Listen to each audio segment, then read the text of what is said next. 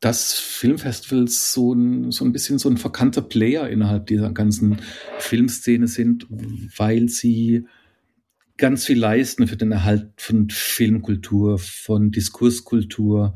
Letzten Endes auch, wie das Kino selbst, sind Festivals auch ein Ort der Demokratiestärkung, Demokratieversicherung, weil sie einfach so eine Plattform bieten, wo Menschen ganz unterschiedlicher Herkunft zusammenkommen können. Und das Wesentliche von einem Festival, mehr noch als im Kino, ist ja auch immer der Austausch. Indie Film Talk, dein Podcast übers Filmschaffen. Viel Spaß!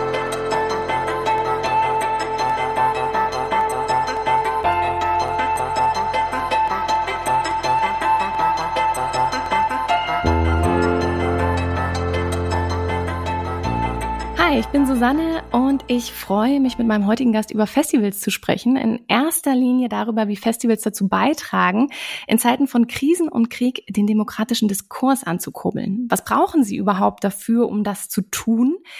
Und welche Gefahr gibt es vielleicht auch von politischer Instrumentalisierung eines Festivals? In welcher Verantwortung stehen Festivals und welche Rolle tragen sie? Da schauen wir uns natürlich einige Festivals genauer an als Beispiele. Und zwar, ich würde sagen, in so einer Art Dreischritt. Einmal, was gibt es für Festivals, die Impulsgeberinnen sind? Äh, unter anderem in Zeiten von Krieg, aber auch einfach Impulsgeberinnen für neue Formen von Festivals. Was gibt es für Vorreiterfestivals, gerade in Zeiten auch von Corona, die mit neuen innovativen Konzepten kommen und den Festival nochmal einen ganz neuen Look geben? Und was gibt es vielleicht auch für kritische Festivals oder Aspekte, die kritisch sind bei Festivals, wo man vielleicht nochmal genauer hinschauen sollte?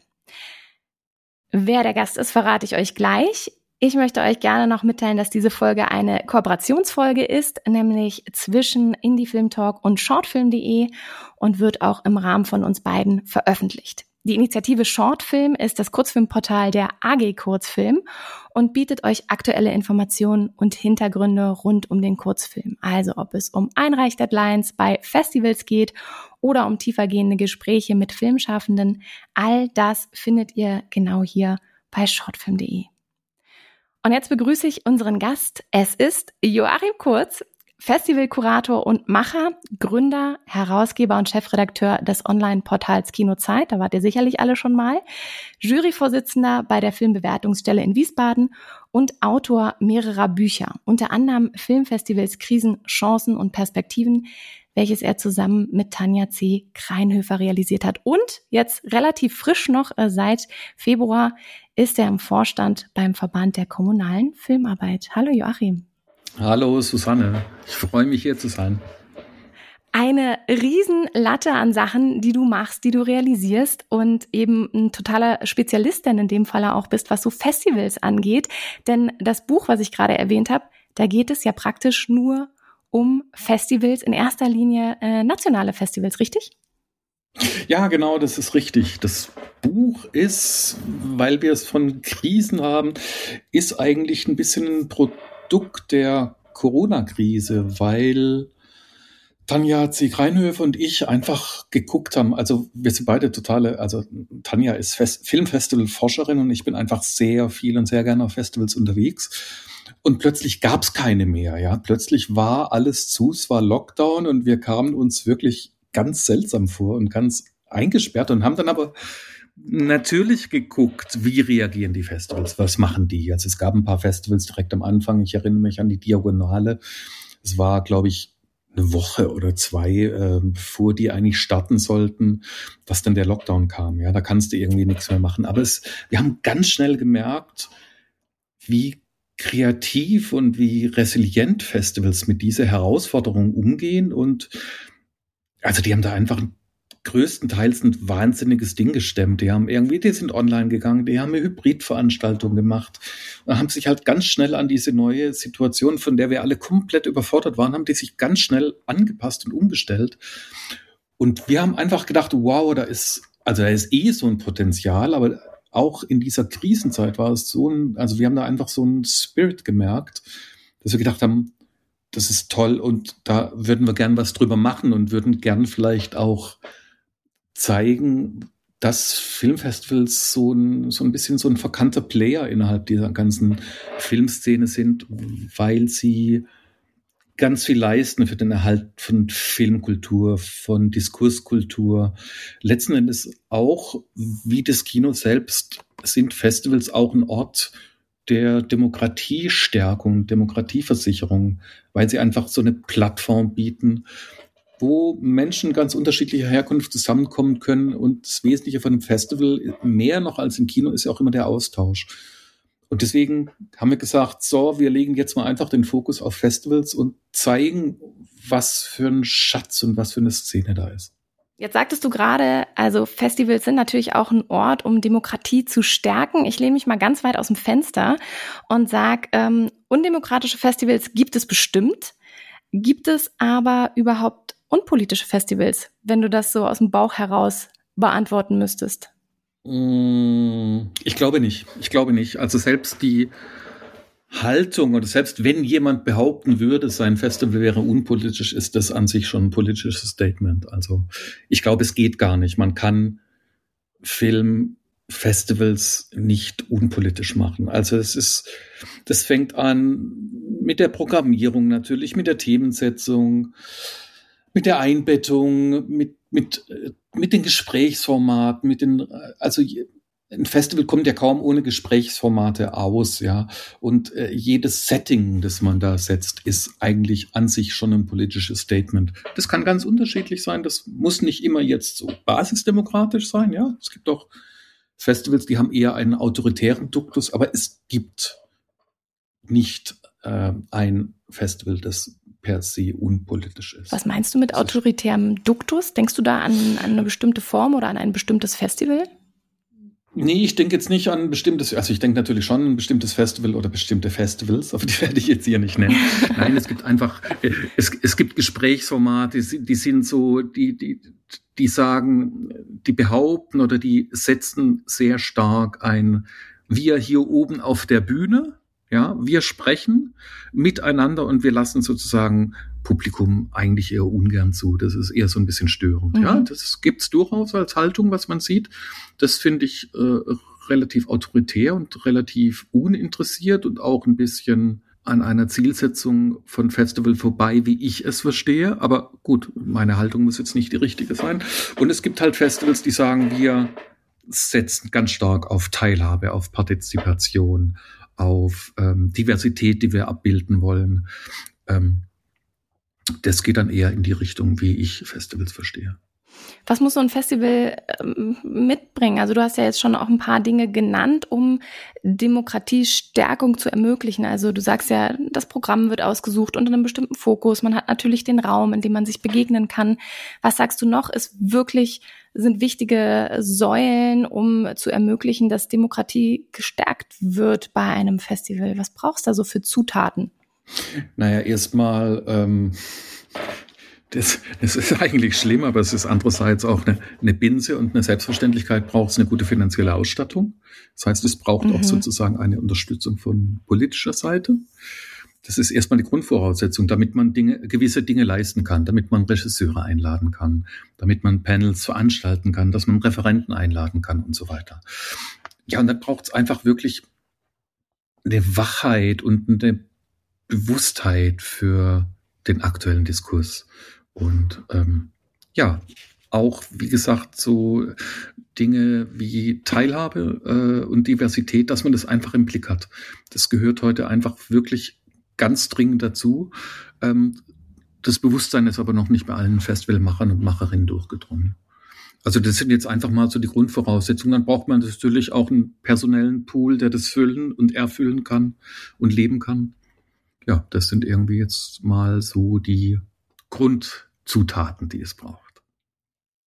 Und wenn wir schon so in, in äh, die erste Rubrik gehen, also was gab es vielleicht für Vorreiterfestivals in Krisen, gerade wenn wir jetzt äh, uns die Pandemie anschauen, äh, was gab es da für Festivals und was haben die gemacht, um ja zu glänzen in einer Zeit, in der ja die Demokratie auch sehr stark, ich sag mal, eingeengt war, was die Sichtbarkeit und den Austausch angeht. Welche Festivals haben da was gemacht, was dir ganz besonders eben auch im Kopf geblieben ist? Naja, es, es ist auch ein bisschen, es hängt auch ein bisschen von dem, sage ich mal, von dem Genre oder von der Gattung des Festivals ab. Ähm, mir fällt immer Oberhausen ein, kurz vor dem Tage Oberhausen, die das wirklich vorbildlich gemacht haben. Die machen es aber auch nicht seit Corona erst. Äh, ähnlich äh, ja. das Stockfest München. Das sind zwei Festivals, die halt jetzt natürlich aber auch ein bisschen in, in sage ich mal, in den ich will jetzt nicht sagen in, in Nischenbereichen, aber in Bereichen, die sozusagen im Kino nicht mehr, nicht mehr so eine ganz große Rolle spielen. Und die sind halt online gegangen, die haben viel online gezeigt, die haben auch ihre gesamten Veranstaltungen ähm, quasi mühelos eins zu eins äh, in, ins Online-Format gebracht. Die haben aber auch einen ganz entscheidenden Vorteil gegenüber anderen Festivals. Ich habe es ja schon erwähnt, Kurzfilme und Dokumentarfilme sind, also Kurzfilme finden im Kino leider so gut wie gar nicht mehr statt. Das heißt, für die ist mhm. Festival sowieso quasi die einzige Möglichkeit oder eine der wenigen Möglichkeiten, überhaupt noch gezeigt zu werden. Das heißt, man bekommt die Lizenzen schlichtweg für eine Online-Ausstrahlung, bekommt man in dem Fall leichter. Nicht ganz so extrem, aber schon in die Richtung geht's halt auch bei Dokumentarfilmen. Ähm, und das heißt, die haben von vornherein einfach andere Grundvoraussetzungen, haben eine größere Bereitschaft der Produzenten, Produzentinnen, der Rechteinhaber, ähm, einfach online zu gehen. Das heißt, die können mehr machen und dann ist es halt auch so, dass einfach Lars Henrik Gass und Daniel Sponzel zwei Festivalmacher sind, die online schon immer sehr aufgeschlossen gegenüberstehen, die da immer schon viel gemacht haben und ähm, das war für die vergleichsweise ein, einfach. Ja, also es war nie, für niemanden einfach, weil es ja auch bei vielen Festivals so war, dass die im Prinzip zweigleisig planen mussten. Und um ein Festival online stattfinden zu lassen, also die haben halt zum Teil einfach eine doppelte Planung gemacht. Da niemand wusste, wann das Ding wieder aufgeht, haben sie geplant für eine reale Ausgabe plus für eine Online-Ausgabe. Und deshalb bei einem Budget, das einfach gleich geblieben ist. Ja, aber da hat halt viel stattgefunden. Es hat ja auch ähm, Oberhausen hat einen Channel eingerichtet, wo schon Vorabgespräche stattfanden. Ich erinnere auch an äh, Max Ophüls, die auch ein richtiges Studio gemacht haben ähm, und da quasi auch Filmgespräche gesendet haben, die halt nicht mehr im, im Kino stattfinden konnten. Das waren Dinge, die toll waren, und die letzten Endes auch, naja, die haben halt auch geholfen, was wir immer so ein bisschen vergessen, also die haben halt dabei geholfen, auch nochmal eine andere Verbreitung zu finden. Weil es gibt jetzt verschiedene Festivals, da kommen jetzt eher die Leute aus der Umgegend hin. Und wenn du online bist, hast du plötzlich ein viel größeres Zielpublikum. Das heißt, es sind, es haben plötzlich Leute bei, bei Max Ophels teilgenommen oder bei anderen Festivals teilgenommen, halt über Remote ähm, die vorher das nicht unbedingt getan haben und die gesagt haben, wow, das hat uns nochmal eine ganz neue Perspektive eröffnet. Also auch eine gewisse Bewegung, die da drin ist, wie du genau. schon am Anfang sagtest. Also ja. generell diese Kraft, die in den Festivals steckt.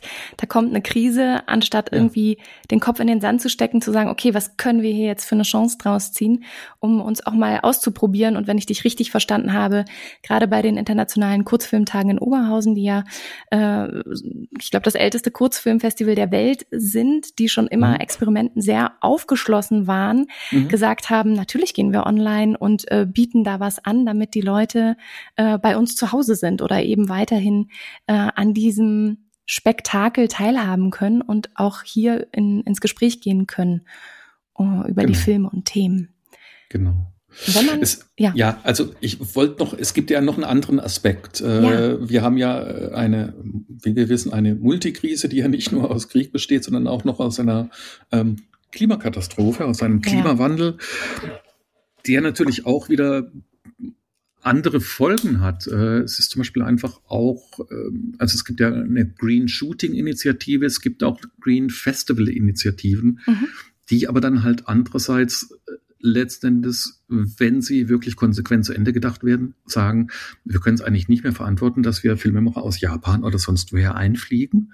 Wir machen auch das, also da geht zwar viel verloren, aber wir machen auch mhm. das halt online. Ja, also das ist schon, und deswegen ist so in dieser Krise etwas entstanden, was zumindest mal Ansätze für Festivals hat, äh, nochmal Dinge zu überdenken. Ich, also ich schätze die persönliche Begegnung, das ist auch das, was alle Filmemacher, alle Filmemacherinnen schätzen, die persönliche Begegnung mit dem Publikum ist eigentlich kaum zu ersetzen, aber vielleicht wird ein bisschen der Weg dahin gehen, dass man sagt, auch einfach aus, aus Umweltgründen, aber auch aus Kostengründen machen wir halt gewisse Dinge einfach zukünftig remote.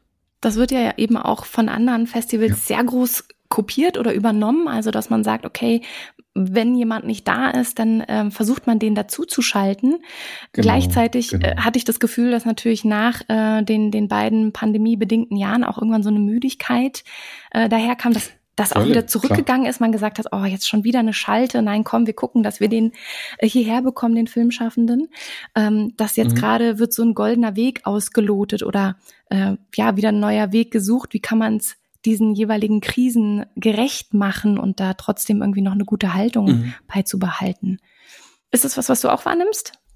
Ja, auf jeden Fall. Und äh, ich denke, jedes Festival muss da letzten Endes seinen eigenen Weg finden. Also das ist auch was, was wir in dem Buch festgestellt haben, weil wir verschiedene Festivals beleuchtet haben und, und sehr große Unterschiede festgestellt haben.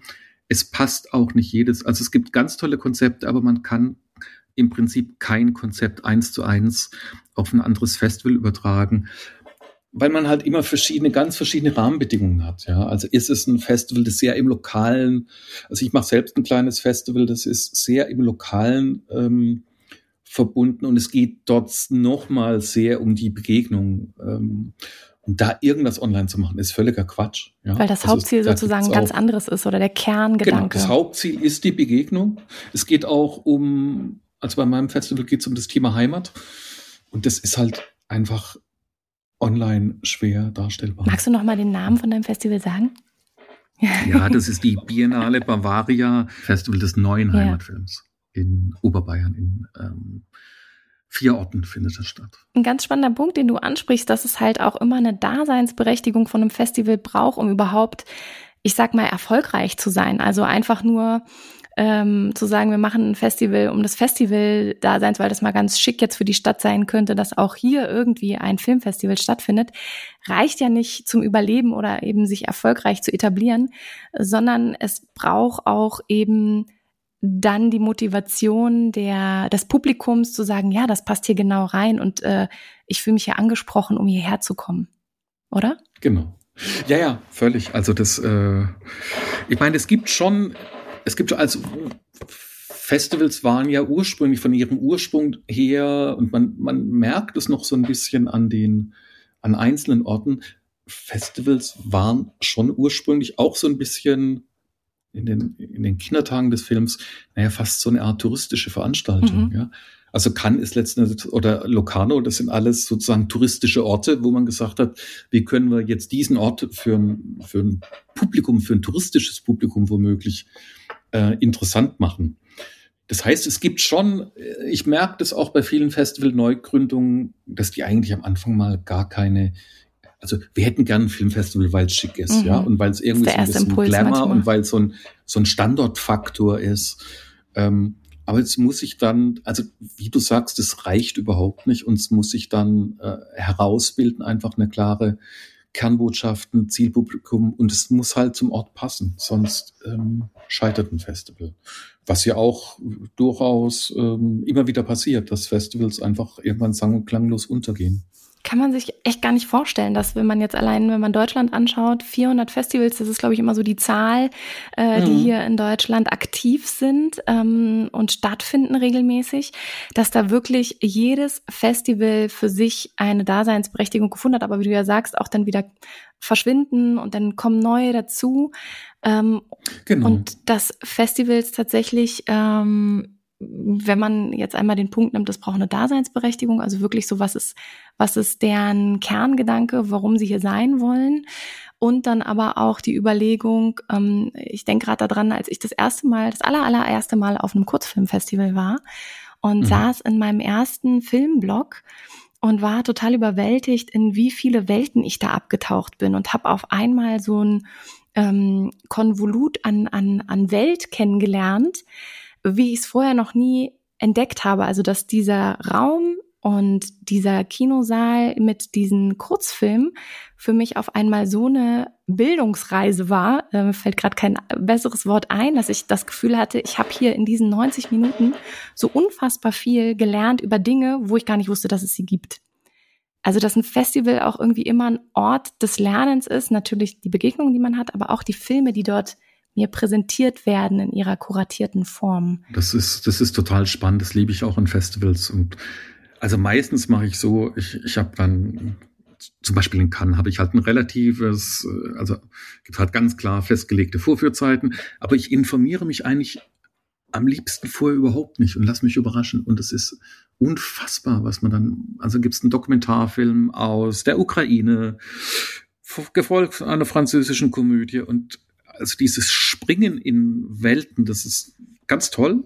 Ich kann auch total verstehen, dass viele Leute sagen, die wird dann gefragt, na, wie viel Filme äh, guckst du denn beim Festival? Dann sage ich so, ja, vier bis fünf oder sechs, ne? Dann, und wer das dann einmal mitgemacht hat, sagt, wie hältst du das aus? Ja, weil diesen stetigen Wechsel von, von mhm. Welten, von Erza Erfahrungswelten äh, und Weltsichten, das ist toll und ich verstehe aber auch, dass es total anstrengend ist. Aber mich bereichert es, weil ich bei jedem Festival immer eigentlich bei jedem Film etwas lerne über die Menschen, äh, die er darstellt, über die Menschen, die ihn gemacht haben, über Lebensweisen, auch manchmal ganz platt. Äh, was mich total interessiert ist, worüber lacht eigentlich jemand in Thailand? Ja, mhm. also was, was finden die lustig? Was ist, was, was haben die aber auch andererseits für ein Verständnis von Geschichte? Was ist äh, über das Verhältnis Mann-Frau? Ja, ähm, und ich lerne so viel und das ist wirklich unbezahlbar. Das, ist, das sind Bildungsreisen. Für mich sind Filme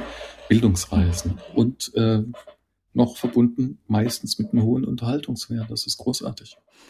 Auch gerade wenn, wenn du sagst, natürlich kann ein Film hier ganz anders wahrgenommen werden im Publikum, als eben, äh, wenn er irgendwo in Thailand gezeigt wird.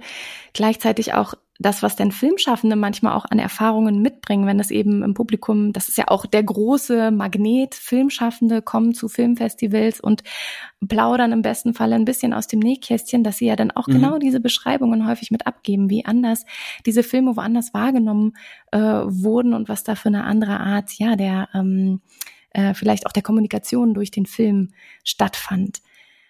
Genau. An was ich gerade noch denken musste, wenn du sagst, jeder geht ja ein bisschen anders äh, auf Filmfestivals zu. Der eine sagt, ich habe nur so und so viel Zeit an dem, dem, dem und dem Tag, da gucke ich mir das an, was läuft. Die anderen äh, studieren äh, die jeweiligen Programme und gucken, was sie anspricht, entweder aufgrund der ähm, Darstellerinnen, die da vielleicht mit drin sind oder wer den Film gemacht hat oder äh, wo der Film spielt und andere sind sehr thematisch auf die vielleicht jeweiligen Sektionen bezogen. Würdest du sagen, auch, ich denke jetzt auch natürlich gerade an Oberhausen, dass Themensetzung ein wichtiger Punkt sind, um ein Festival für Demokratie, für eine Demokratiestärkung auch einzusetzen? Also, dass es schon einen Unterschied macht, ob man ein Comedy-Festival hat, obwohl Comedy ja gar nicht äh, heißen muss, dass da gar keine Demokratiebildung stattfindet, aber ähm, es schon irgendwie knackige Thementitel und Rubriken geben muss, die sagen, okay, hier wird sich auch wirklich gesellschaftlich relevant auseinandergesetzt.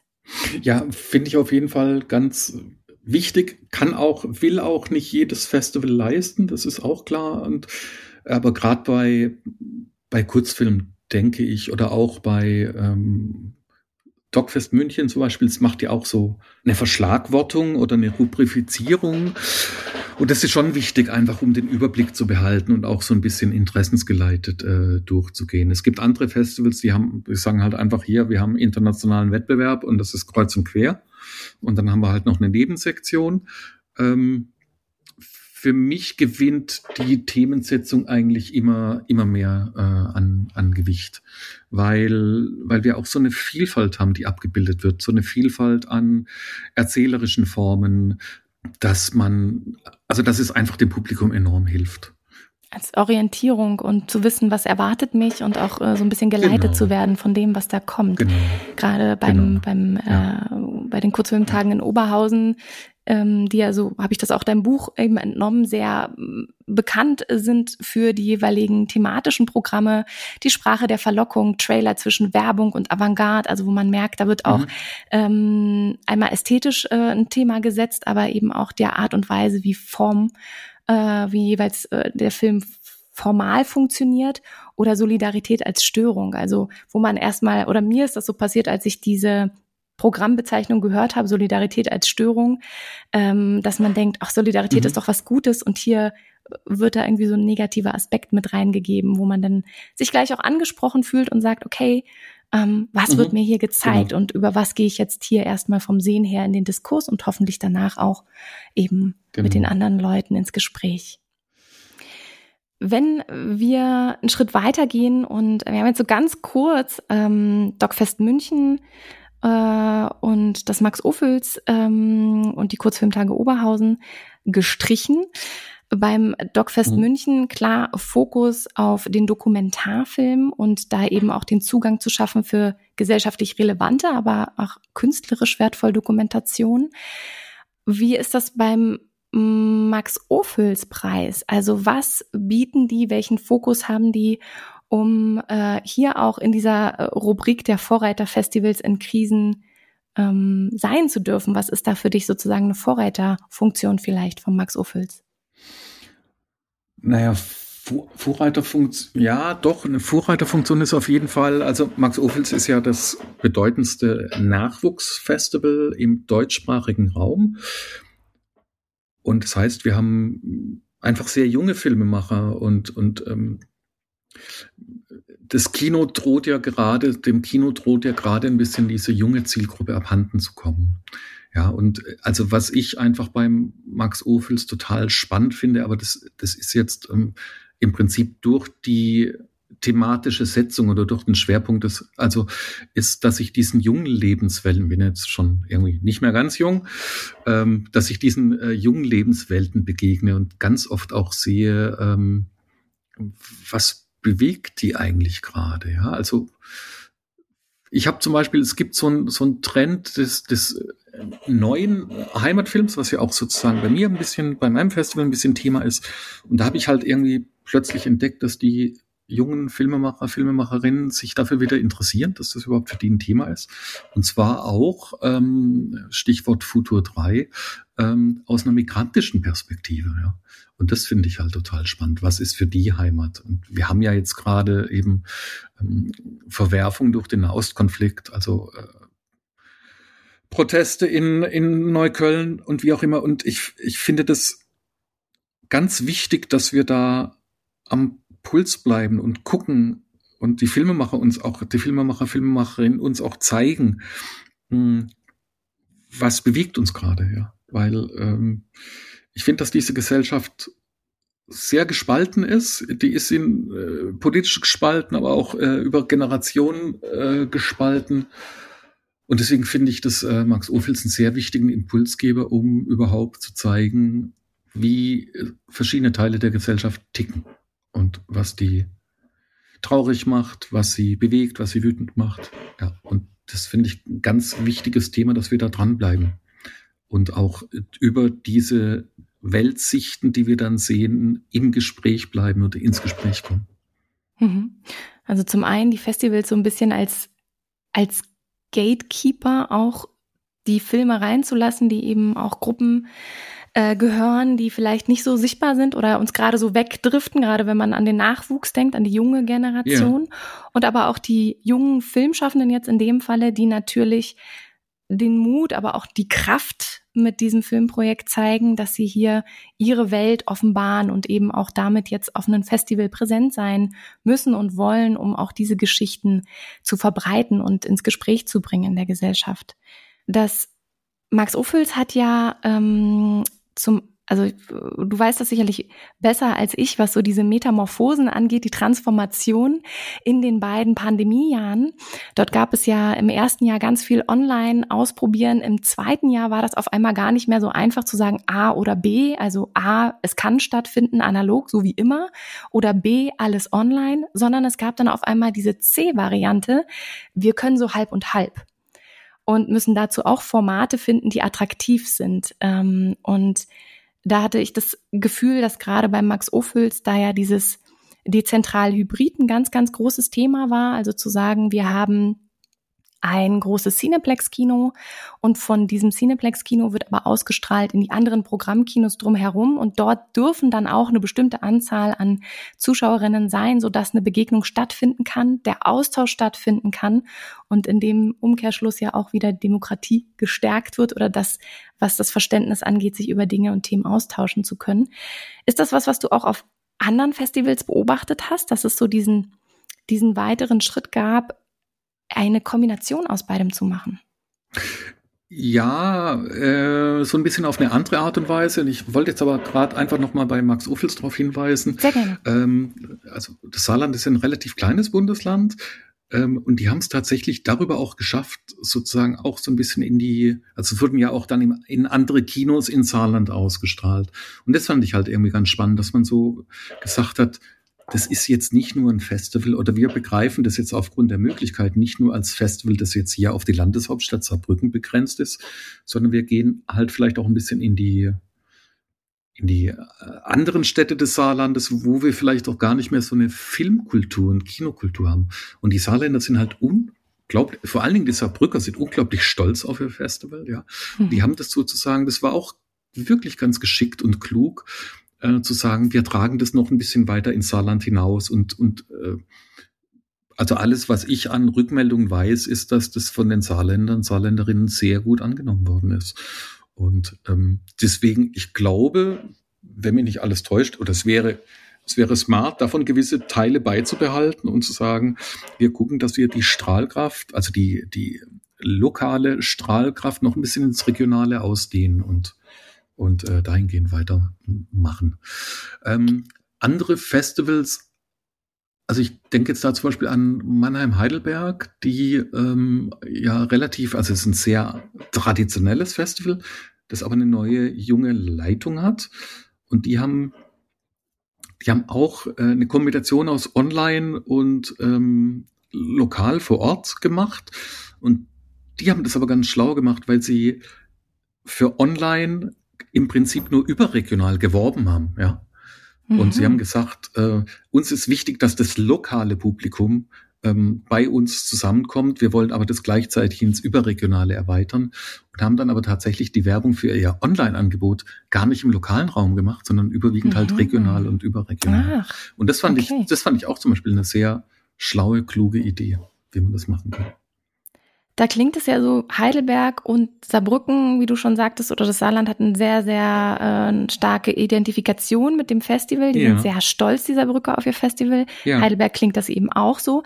Wie ist das jetzt bei den Kurzfilmtagen in Oberhausen oder beim Dockfest München?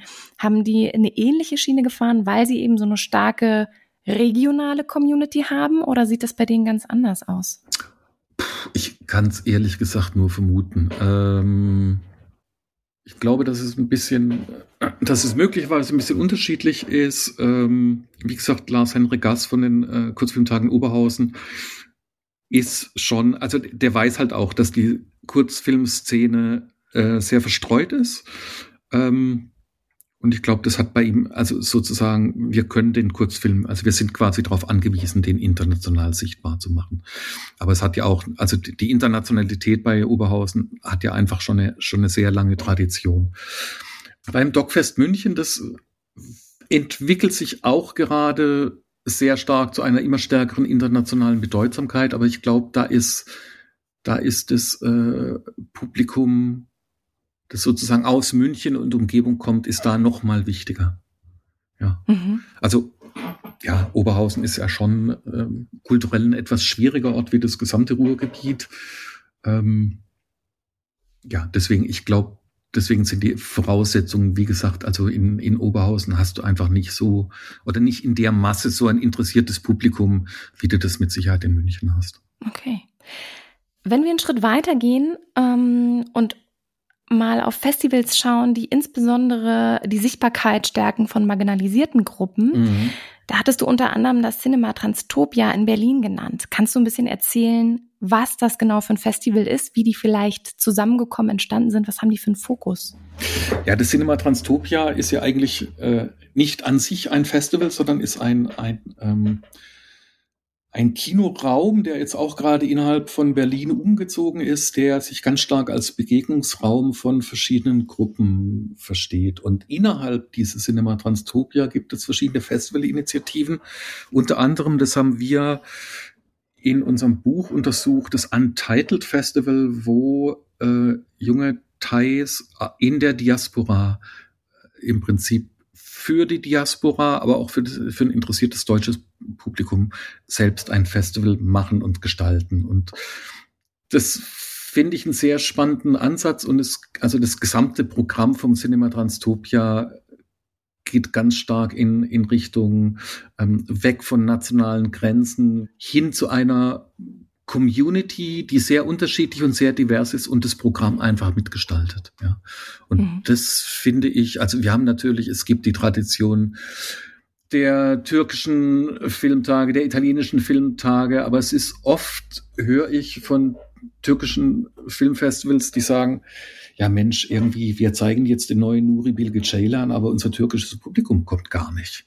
Mhm. Ja, weil, weil es sozusagen so ein bisschen, weil solche Festivals manchmal mit so einer anderen Brille gemacht werden. Nuri Bilge Ceylan ist vielleicht jetzt in der Türkei auch nur einer, einer kulturellen Elite bekannt und ähm, damit kann man sozusagen Menschen, die jetzt vielleicht einen Gemüseladen haben oder also man kann, man erwischt halt damit eine, einen gewissen Teil der türkischen Diaspora nicht, weil es so, weil es dann doch ein bisschen elitäres Kino ist.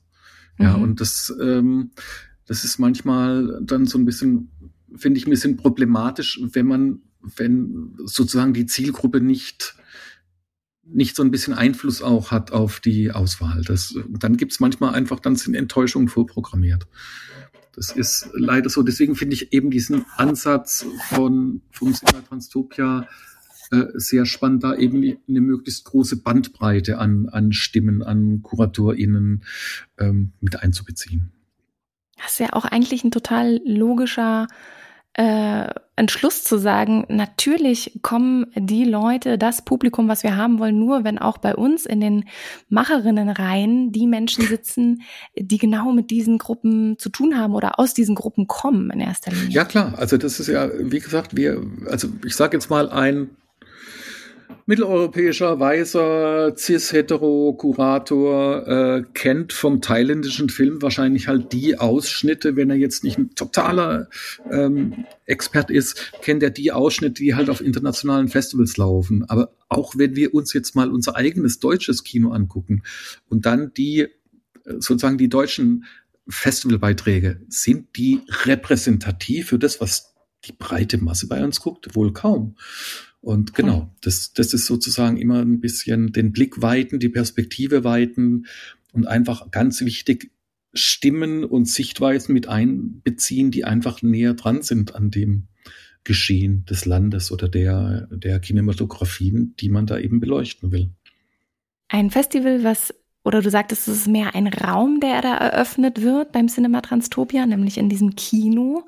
Ähm, ein Raum, der auch wieder Begegnungen schafft, wo man sich austauscht, wo man diskutieren kann. Im besten Falle auch gerne mal hitzig bei einem Glas Wein und auch gerne mal ähm, auseinandergeht, ohne äh, den gemeinsamen Nenner zu finden. Gerade das ist ja das Schöne, dass man auch man schaut denselben Film und am Ende, egal auf welchem Festival, merkt man, man hat ganz andere Dinge aufgenommen oder auch wahrgenommen. Das können Dokumentationen sein, Kurzfilme, Spielfilme. Äh, das ist das Wunderbare an Festivals, die diese Räume kreieren, in denen man sich auch reiben darf, um Demokratie zu stärken.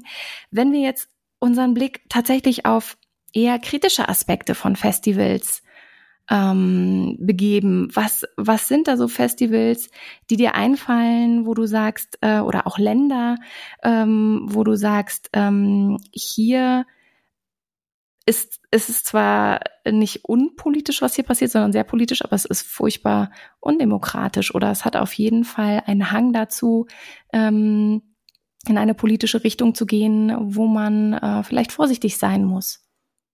Naja, da gibt es leider gerade äh, aktuell, also man denkt jetzt natürlich sofort an Festivals in, sag ich mal, in Saudi-Arabien oder in, mhm. in anderen ja. arabischen äh, ja. Diktaturen. Man denkt auch an Festivals in Russland äh, oder in anderen Regionen, aber wir haben eigentlich so ein Beispiel blöderweise jetzt gerade direkt vor unserer Haustür, nämlich Italien. Also Italien ist gerade, es gibt einen neuen Präsidenten für die Biennale in Venedig, also für die Gesamtbiennale, einen obersten Präsidenten. Und der ist halt von Gnaden von Giorgia Meloni eingesetzt worden und ist halt deutlich rechtsgerichtet. Da mhm. müssen wir jetzt mal gucken, was einfach in den nächsten Jahren passieren wird. Ähm, das sind einfach Tendenzen und ich meine, wir haben ja gerade rechtspopulistische Tendenzen überall in Europa und überall auf der Welt. Das kann natürlich passieren. Es gibt, wie gesagt, bei den üblichen Verdächtigen gibt es diese äh, Einflussnahme bereits. Auch wenn wir uns das Parteiprogramm äh, angucken oder die, die, die, kulturellen Forderungen, die eine AfD stellt, mhm. ähm, ja, das wird nicht lustig und da müssen wir halt wirklich aufpassen, ob das äh, Programm Autonomien von Festivals überhaupt noch möglich und gegeben sind. Glaubst du, jetzt gibt es auch manchmal schon, also so ein bisschen äh, Zeitfrage, Glaubst du, es gibt jetzt auch manchmal schon Festivals, beispielsweise hier in Deutschland, wo man schon auch aufpassen muss, inwiefern Geldgeberinnen ähm, auch einen vielleicht zu starken Einfluss auf Festivals haben? Oder würdest du pauschal sagen, hier in Deutschland ist man da eigentlich schon ganz gut gebettet und die jeweiligen Geldgeberinnen haben jetzt keinen Einfluss auf das Programm und die Art und Weise, wie auch Filme ähm, gezeigt werden, die eben auch ein kritisches Denken ermöglichen? Das ist eine gute Frage und eine schwierige Frage. Mir sind jetzt selbst keine Fälle bekannt, wo das wäre. Es, es gibt aber noch, also es gibt noch einen zweiten Aspekt. Wenn wir von Geldgeber reden, dann müssen wir ja von mindestens zwei Arten von Geldgebern reden. Das eine ist die öffentliche Hand, das andere mhm. sind private Unternehmen. Private Unternehmen haben auch Möglichkeiten der Einflussnahme und das ist ein, also wir mhm. denken bei Geldgebern, die Einfluss nehmen, in erster Linie immer mal an staatliche äh, ja. ähm, äh, Akteure, Akteurinnen. Ähm, wie gesagt, es gibt private Unternehmen und diese Public-Private Partnerships sind wirklich nicht ohne. Also die, weil es kann dann schon also ich weiß so ein bisschen, oder ich höre das immer mal wieder ein bisschen, also dass es dann halt so Versuche von Einflussnahmen gibt und man dann sagt, und äh, ja, und beim Eröffnungsabend, also bitte nehmen Sie doch einen Film, der jetzt die Repräsentanten des Unternehmens nicht so sehr stört. Ja. Also das mhm. ist alles sehr dezent und sehr, ähm, das wird so sehr beiläufig vorgetragen, aber es gibt diese Tendenzen auf jeden Fall und da müssen wir halt sehr aufpassen auch aufpassen, dass man da diesen Raum wahrt. Ich kann mir vorstellen, dass es auch einfach wirklich so ein Tanz ist von mh, mm, klar, man braucht, man braucht, ich sag jetzt mal, diese Lobby natürlich, dass man ein Festival, du sagtest ganz am Anfang, ne, wie können wir überhaupt Festivals schaffen, die Demokratie stärken? In erster Linie brauchst Geld. In erster Linie brauchst irgendwie die Möglichkeit, aber mit diesem Geld auch relativ autonom umgehen zu können, um eben Programme zu schaffen, die über den Horizont hinausgehen, über die eigene Denke hinausgehen. Und das bedeutet dann in dem Falle auch, dass es auch mal ungemütlich werden darf, um sich da weiterzuentwickeln und eben auch die Demokratie im innersten Kern zu stärken mm, wenn man jetzt sagt, gerade Festivals sind vielleicht hier und da äh, gibt es äh, Möglichkeiten, wie du schon sagtest, auch gerade durch pri private ähm, Sponsoren, äh, die dann genau sowas sagen wie, ach, sollte schon ein angenehmer Film sein, der hier läuft. Aber trotzdem hätte ich jetzt gesagt, ist der ist das Grundgerüst gewahrt, nämlich dass auch Festivals die Möglichkeit haben, bisher zumindest toi toi toi hier in Deutschland eben Festivalprogramme zu schaffen, die durchaus auch Kanten und Ecken haben dürfen und äh, demnach eben ein Diskurs auch offen bleibt, in dem man kritisch miteinander reden kann. Ja, also die Frage ist halt einfach, wenn wir uns jetzt gerade die äh, Umfrageergebnisse angucken äh, für bevorstehende Wahlen und dann mal gucken, welche politischen Kräfte da möglicherweise ans Ruder kommen, ist halt einfach die Frage, bleibt es dann so? Ja, also das, äh, ich denke jetzt gerade hm, an den Osten, wo einige Landtagswahlen anstehen, wo die AfD gerade im Moment einfach die stärkste Kraft ist. Was passiert denn dann, wenn die in der Landesregierung sind, und zwar federführend in der Landesregierung? Und dann gibt es ein Festival des äh, unabhängigen Films, das dann halt eben ähm, kritische Auseinandersetzung mit dieser Art von politischer Strömung zeigen will, werden dann die Zuschüsse gekürzt? Was, was ist dann? Also, weil wir hören von Kulturvertretern der AfD, äh, so ungefähr sinngemäß, naja, danach wird ein bisschen aufgeräumt und dann wird dieses und jenes halt nicht mehr stattfinden. Ja, also das ist einfach eine deutliche Bedrohungslage, die wir haben und ähm, muss ehrlich sagen, da wird mir ein bisschen Angst und Bange. Ja. Glaubst du, die Festivals, die gerade die großen etablierten, mh, mm, schaffen es dennoch, aber beste zu bestehen. Also es ist jetzt eine sehr, sehr große Frage, aber ich habe ich hab irgendwie so diesen Gedanken, dass gerade die großen Festivals da schon noch einiges, einige Kohlen im Feuer haben, die sie spielen werden, um eben ähm, ihre Autonomie zu wahren, um wirklich auch dagegen anzukämpfen und auch wieder, auch wenn es wieder um Transformation geht, hoffentlich Möglichkeiten finden, ganz offen mit genau dieser kritischen Situation umzugehen? Naja, damit kommen wir irgendwie wieder sozusagen an den Ausgangspunkt des Gespräches. Alles, was es dafür braucht, ist Geld. Geld. Äh, wir mhm. wissen, wir haben jetzt gerade, wie gesagt, multiple Krisen hinter uns. Ähm, ähm, der Berlinale fehlt plötzlich einfach massiv Geld. Äh, es werden Kulturmittel zusammengestrichen. Ähm, das wird auch in den nächsten Jahren nicht besser werden. Die Kommunen sind klamm, also das, weil einfach unglaublich viel während Corona und durch die Energiekrise ähm, und durch die anstehenden Transformationen gemacht werden musste. Es natürlich gibt es eine gewisse Resilienz, aber wenn dein Budget immer weiter schrumpft, dann also man kann auch Festivals aushungern. Ja. ja, ja, genau. Und äh, also es ist, sind halt andererseits auch teilweise, habe ich gehört von Festivals, es sind einfach auch Anspruchshaltung seitens der Politik entstanden.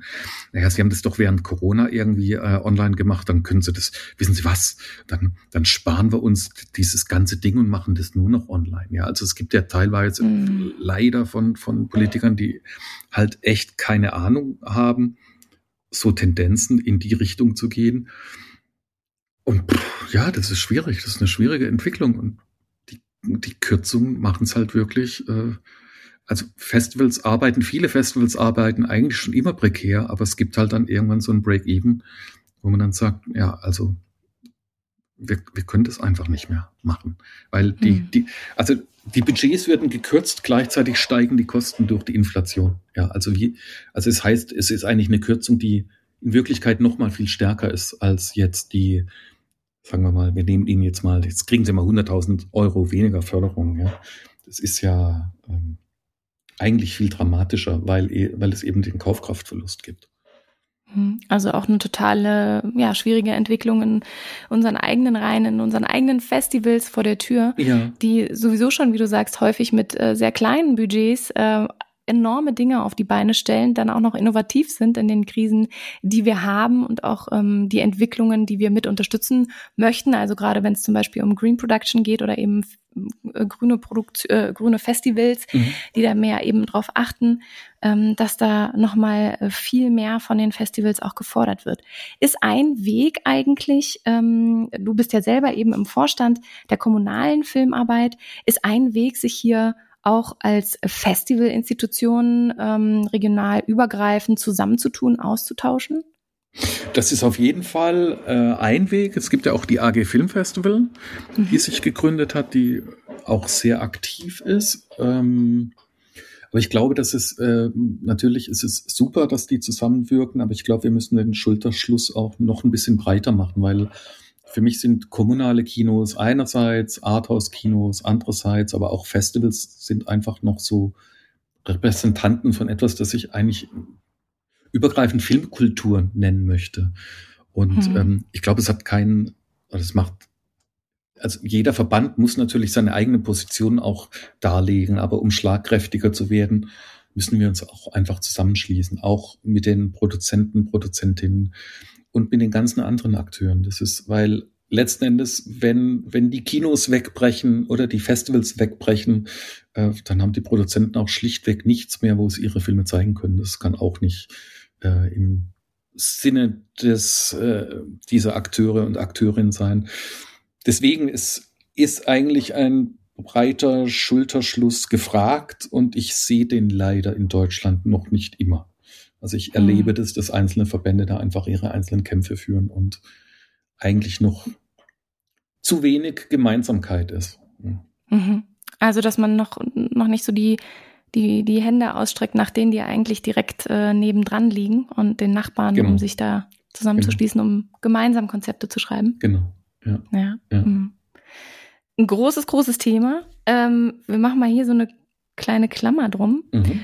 und schauen tatsächlich mal ein bisschen ähm, auf die Festivals in Deutschland gerade vielleicht auch, äh, du hattest es vorhin schon gesagt, ne, wie, wie finden Festivals in Russland eigentlich statt? Wie gehen wir eigentlich beispielsweise mit Filmschaffenden um, die ihre Filme auf unseren Festivals zeigen wollen, Filmschaffende, die in erster Linie aus Russland kommen? Mhm. Was hast du da wahrgenommen? Also inwiefern wird hier mh, mm, die Sichtbarkeit unterbunden und ist das demokratiefördernd?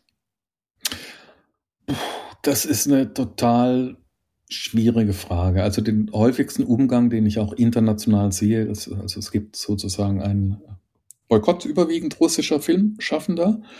Ähm, der sieht aber häufig so aus, dass man sagt, ähm, wir zeigen keine Filme, die irgendeine Form von staatlicher Unterstützung äh, in Russland erhalten haben. Wir versuchen, die Independent-Stimmen weiterhin sichtbar zu machen, aber da fängt dann schon, da fängt dann schon die ganze, das ganze Elend an, weil es manchmal auch schwer von außen zu durchblicken ist.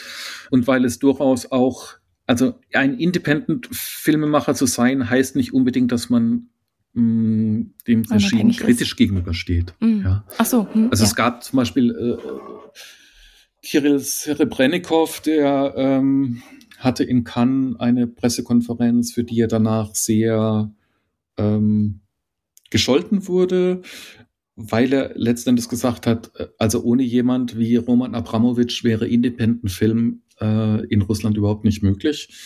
Roman Abramowitsch, äh, Oligarch und äh, Putin ähm, Unterstützer. Ja, also mhm. da kommt man dann halt ganz schnell in die Falle, dass man sagt, okay, also Independent Kino ist dann vielleicht auch doch nicht so independent, wie es scheint. Jetzt ist natürlich die schwierige Frage, wie, wie kann man das sicherstellen, dass, ähm, dass wir die Zugänge erhalten, dass wir die Möglichkeiten für kritische FilmemacherInnen aus Russland erhalten und das ist im Moment gerade schwierig. Das muss im Moment gerade jedes Festival für sich entscheiden. Es gibt also eine große Zurückhaltung, russische Filme zu zeigen. Wenn sie gezeigt werden, ist es häufig so, dass die Macher, Macherinnen nicht aus Russland rauskommen, also auch kein Gespräch stattfindet. Es ist eine sehr vertragte, schwierige Situation. Und man kann nur hoffen, dass dieser Krieg irgendwann ein Ende findet und diese Beziehungen sich wieder normalisieren können. Mhm. Äh, es gibt auch andererseits dann auch immer wieder Gerüchte, zum Beispiel in Cannes. Cannes hat sich relativ klar gegen, also am Anfang des Ukraine-Kriegs gegen die Anwesenheit russischer FilmemacherInnen ausgesprochen. Dann gibt's aber immer den Market. Da wurden dann Sales Representatives von russischen Firmen gesichtet. Es gab dann auch schon wieder, ähm, naja, Verwerfungen und es ist, es ist eine ganz, ganz unselige Situation ähm, ja. Irgendwie finde ich, gibt es da aber auch so, ähm, also ich, meine Gedanken springen jetzt gerade ja. zwischen, wie ist man ähm, am Anfang der AfD-Zeit mit AfD-Politikerinnen umgegangen, ja. ähm, gerade wenn es darum geht, äh, denen eine Öffentlichkeit äh, zu bieten. Mhm. Wie geht man heute mit ihnen um? Mhm. Ähm, wie verläuft sich das jetzt eben mit, mit russischen FilmemacherInnen? Und was ja jetzt auch gerade wieder ganz aktuell ist, wie gehen wir mit Filmen aus dem Nahen Osten um? Und mhm. wie wird sich das jetzt in nächster Zeit verhalten? Also ich frage mich, ob, und das bin jetzt ich als, als äh, Person alleine, wie, wie lange können Festivals jeweils warten, eine Haltung einzunehmen, ähm, und oder oder so lange, sage ich mal, keine Haltung zu haben, indem sie etwas verbieten oder indem sie ähm, sagen, wir streichen das jetzt und dann ist es erstmal vom Tisch und nicht mehr sichtbar und dann, wenn sich alles beruhigt hat, dann irgendwann. Also mhm. sind Festivals nicht gerade eigentlich ein extrem wichtiger Ort, um auch mal ungemütlich sich mit diesen Film- und Filmemacherinnen auseinanderzusetzen. Ich sehe ja tatsächlich eher die Chance darin, wenn man Filmschaffende aus jeweiligen kritischen Ländern bei sich hat, äh, jetzt hier in Deutschland bei einem Festival oder auch bei den großen internationalen Festivals, ob solch ein Erlebnis den jeweiligen Filmschaffenden nicht auch verhelfen kann, eine andere Sichtweise zu bekommen und anders zu agieren zu Hause. Ja, die Frage ist halt natürlich, inwiefern ist in autoritären Staaten ein anders agieren denn zu Hause überhaupt noch möglich? Ja, mhm. das mhm. ist, äh, äh also ich, ich, ich kann selbst, es ist für mich ganz schwierig, da eine Haltung zu entwickeln, weil ich glaube, na, natürlich müssen Wege des Dialogs und Wege des Austauschs offen bleiben. Aber du hast natürlich auch andererseits einen, einen, naja, eine Staatengemeinschaft, die zum Teil halt anders agiert. Und wenn du dann als Festival versuchst, das anders zu machen, kann es natürlich sein, dass du auch dann von staatlicher Seite aus durchaus Druck kriegst und sagst, mhm. nee, es ist aber gerade internationaler Common Sense, dass ähm, wir das nicht zeigen und nicht abbilden und nicht darstellen. Es ist ganz schwierig. Mhm. Wirklich. Ich, ich, ich weiß auch selbst da keinen, keinen guten Ausweg und keine, ja. keine gute, wie man das gut machen kann. Da sind wir uns einig, ich weiß es auch nicht. Und trotzdem habe ich gemerkt, wie mich das doch kitzelt, mhm, mh. zu sagen, ah, ich verstehe das total, mhm. dass man jetzt diese gemeinsame Haltung eingeht und gleichzeitig ja. verschenkt man dadurch nicht total viel, weil Demokratie darf auch ungemütlich sein. Auf jeden und Fall. Man, man mhm. muss sich gewisser Werte bewusst sein mhm. und die halten und mhm. darüber eben gemeinsam wachsen. Mhm. Und ob dieses Verbannen, äh, Unterbinden, Verbieten, Zensur, ob das der richtige Weg ist, ähm, auch im Jetzt damit umzugehen, egal wie aktuell es ist. Ja, ja, mhm. ja, klar. N noch schärfer. Das ist schwierig. Ich. Ja. noch schärfer ist es in ja. China mit Festivals. Wie ist es denn ja. da? Was machen die da gerade? Harter Bruch, großer Sprung? Oh Gott, ich kenne jetzt den chinesischen Festivalmarkt natürlich nicht wirklich. Ich, also was ich halt mitbekomme, ist, dass es, ähm, dass es in Europa die Versuche gibt von chinesischen staatlichen Stellen Festivals zu schaffen, Festivalstrukturen zu schaffen.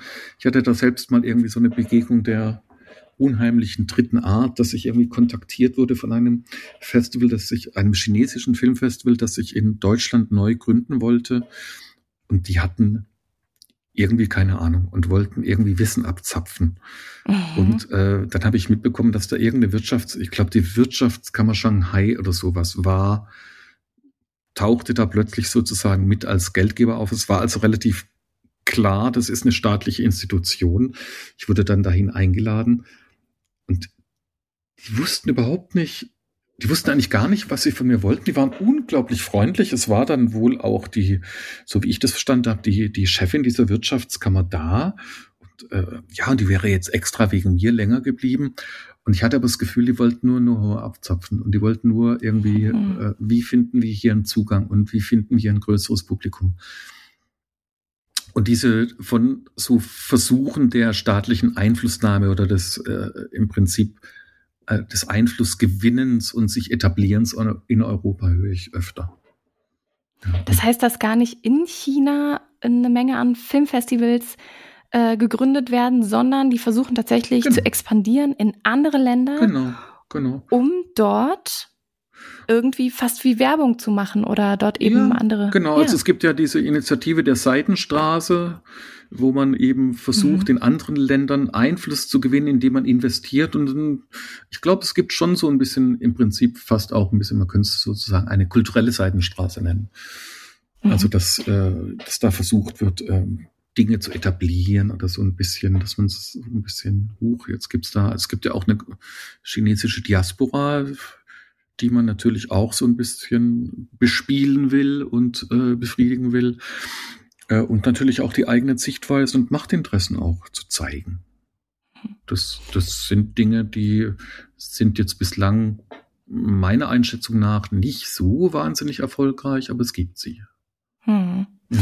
Auch ganz wichtig zu wissen für unsere Hörerinnen da draußen, die ja selber Filmschaffende sind und irgendwann ihren Film an Festivals im besten Falle an so viele wie möglich mhm. zu bringen. Hast du äh, eine Ahnung davon oder äh, gibt es denn irgendwie mh, mm, ein, eine Guideline oder ein Handbuch, wo man weiß, äh, das sind die Festivals, die gibt es schon seit Jahren, da kann man einreichen, äh, die sind äh, eben äh, auch seriös. Ähm, wie, ja, gibt es eine, also klar, es gibt äh, die AG Kurzfilm zum Beispiel, mhm. die da auch äh, natürlich eine, eine große äh, Sammlung hat an Festivals, die man ansteuern kann. Ähm, German Films hatte, glaube ich, zeitweise immer einen Festivalkalender, den sie rausgebracht haben, wo man dann eben auch äh, wissen konnte, wann welches Festival läuft und die, die dort verzeichnet sind, sind schon mal okay. Mhm. Aber gibt es auch andere Stellen, die du aufrufen würdest oder wie checkst du, ob ein Festival seriös ist? Also ich mache das, also ich weiß jetzt nichts von einem Guide, ich habe aber lustigerweise auch einfach noch nie danach gesucht. Ich, ich spreche einfach mit mhm. Kollegen. Kolleginnen, kennt ihr das? Äh, mhm. und, und, und recherchiere dann ein bisschen und grab mich dann so ein bisschen weiter.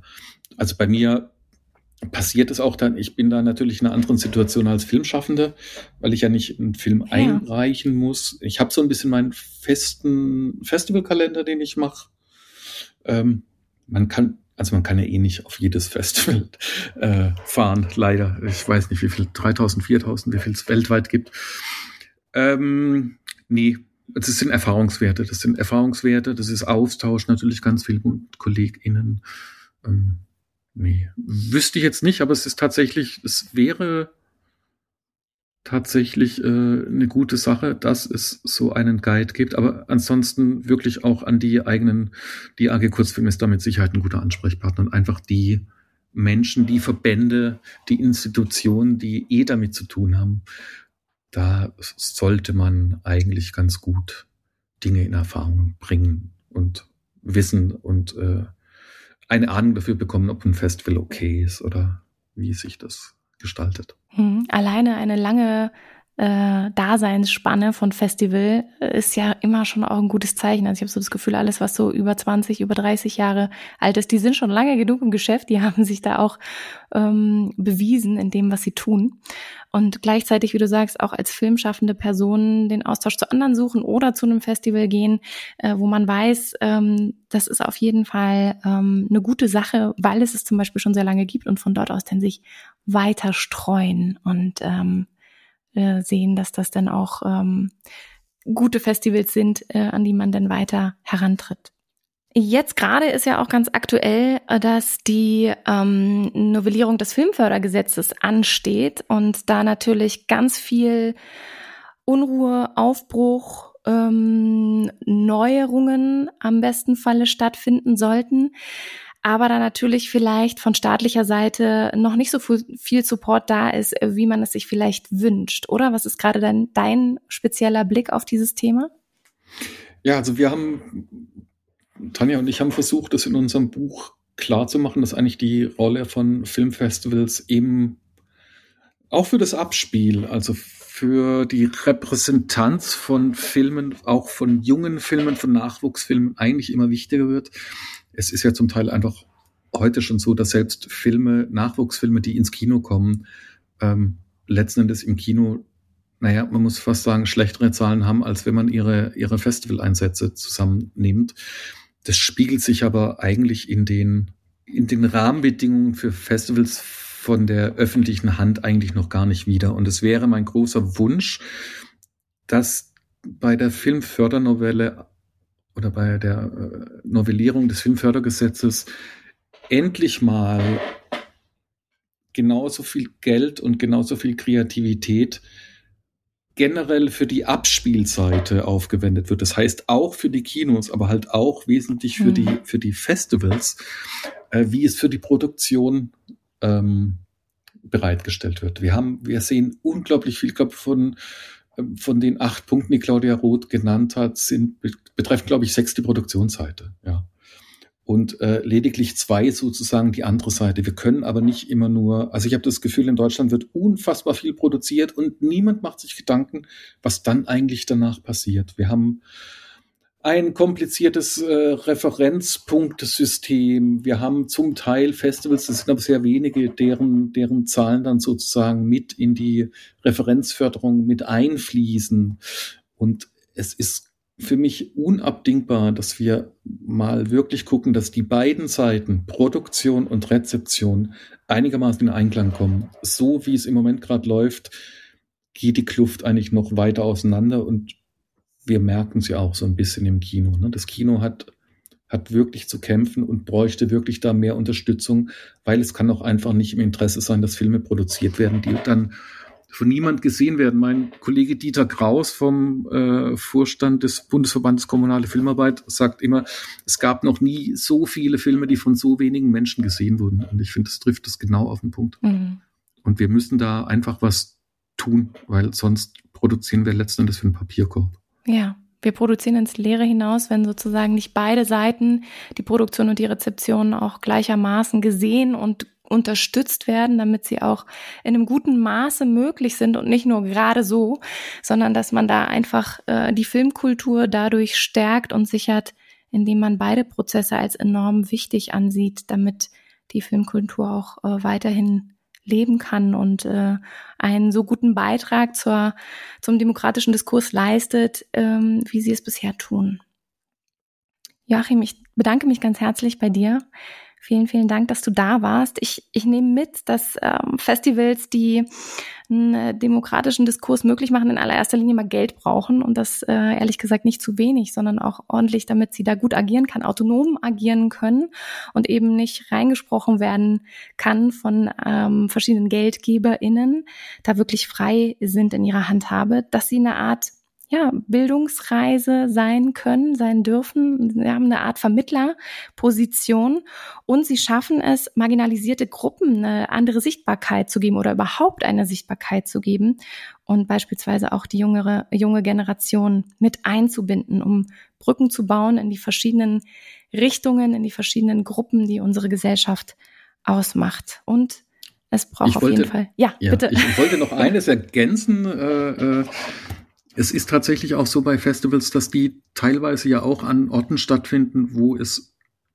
manchmal gar kein Kino mehr gibt, ja, in, in Regionen. Das heißt, die machen manchmal wirklich noch etwas, was man als so eine Art kulturelle Grundversorgung ähm, bezeichnen kann. Und das ist eben auch, wir müssen auch so insgesamt, deswegen habe ich gerade eben auch gesagt, ich möchte gern, also wir müssen mehr auf die Rezeptionsseite gucken und wir dürfen aber Kino und Festival, das wird oft so als getrennt voneinander betrachtet.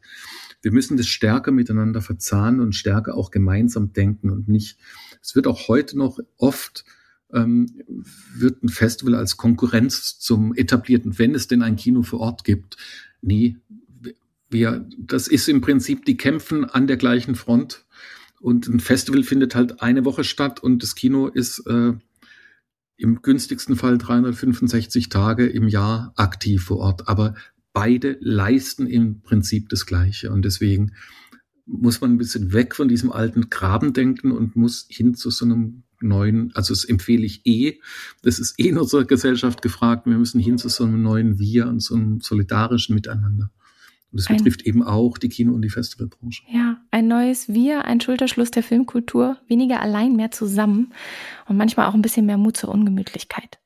Vielen Dank, Joachim. Ich danke dir freue mich, dass du da warst und euch da draußen. Äh, ich hoffe, ihr habt einiges mitgenommen aus der Folge und geht vielleicht das nächste Mal äh, mit einer ganz anderen Haltung auf ein Festival oder schaut ein bisschen genauer hin oder seid noch aktiver dabei, über die Filme zu diskutieren und ähm, da auch mal äh, ja noch noch weiter über den Film hinaus zu denken, äh, sich zu vernetzen, zu überlegen, was haben Festivals eigentlich für einen kulturellen Stellenwert, gerade wenn es um um unsere Demokratie geht und äh, freue mich, wenn ihr uns folgt und äh, wünsche euch ansonsten noch einen guten Start in den Tag, einen schönen Abend oder eine gute Nacht. Macht's gut.